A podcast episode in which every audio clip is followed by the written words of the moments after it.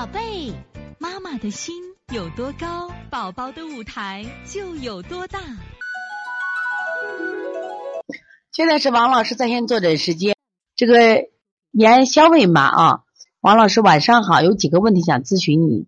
十月二十号听了您精彩的讲课，我很感动，谢谢您的大爱。关于耳穴，要每天给孩子贴吗？要贴多久？耳穴是这样子的，可以每天贴，贴三天换个耳朵。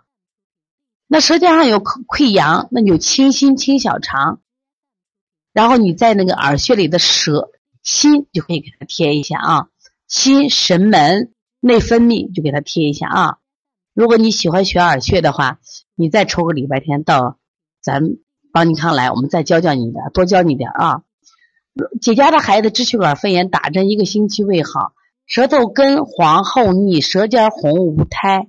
咳嗽、呼噜、爱哭、四肢热、大便上、肚子鼓鼓的，舌苔黄厚的话，你首先要清法呀。那你要清着做呀。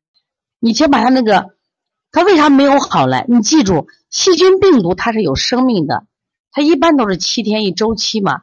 你不打针，为什么七天就好了？因为它病毒自己就死了嘛。那么为什么没好？一定是没护理好，没护理好两个问题。第一个就是中间没吃好，可能又给吃啥了。第二个是什么问题？就有可能二次感冒了。你像那天我们的小豆丁下大雪嘛，他妈带他去打雪仗喽。那你说虽然是抱着了，但是呢，天气太寒冷了嘛，天寒地冻嘛。前两天我去商洛技术学院去给那些幼儿园的老师们上课，那天刚好我们下午四点半下课，本来是五点半，我一看天不好，我说那咱不行，今天坐车回，开车肯定不行了嘛，我们就坐火车回。结果是什么情况？哎呀，真的太冷了，你就觉得你往常你都在，你看从家里直接什么呀，啊，开车到上班的地方，从地下车库进到这个办公室，不觉得冷？那在外面人冻惨了，我就觉得那么冷，那么冷是不是就要生病了？所以二次寒冷要注意。所以你这如果有积食，叫积食消了。如果有寒冷的情况下，要把解表去了。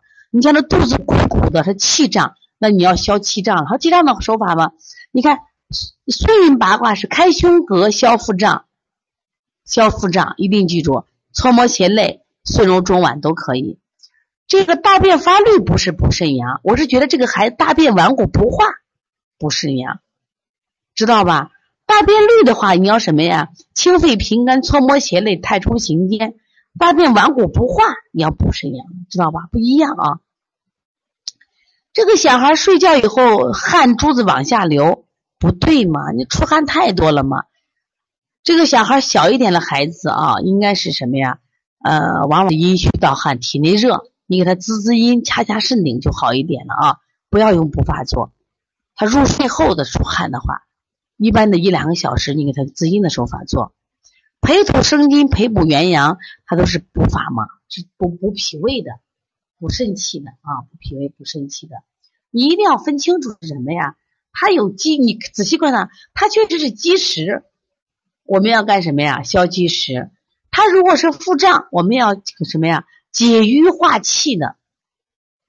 如果这个小孩阴虚出汗，那我们就干什么呀？给他滋阴止汗。你要根据他的症状来说了啊。所以从现在开始学习小儿推拿，从现在开始学习正确的育儿理念，一点都不晚。也希望我们今天听课的妈妈能把我们所有的知识。通过自己的学习，通过自己的分享，让更多的妈妈了解，走进邦尼康小儿推拿，走进邦尼康的课堂，让我们获得正确的育儿理念。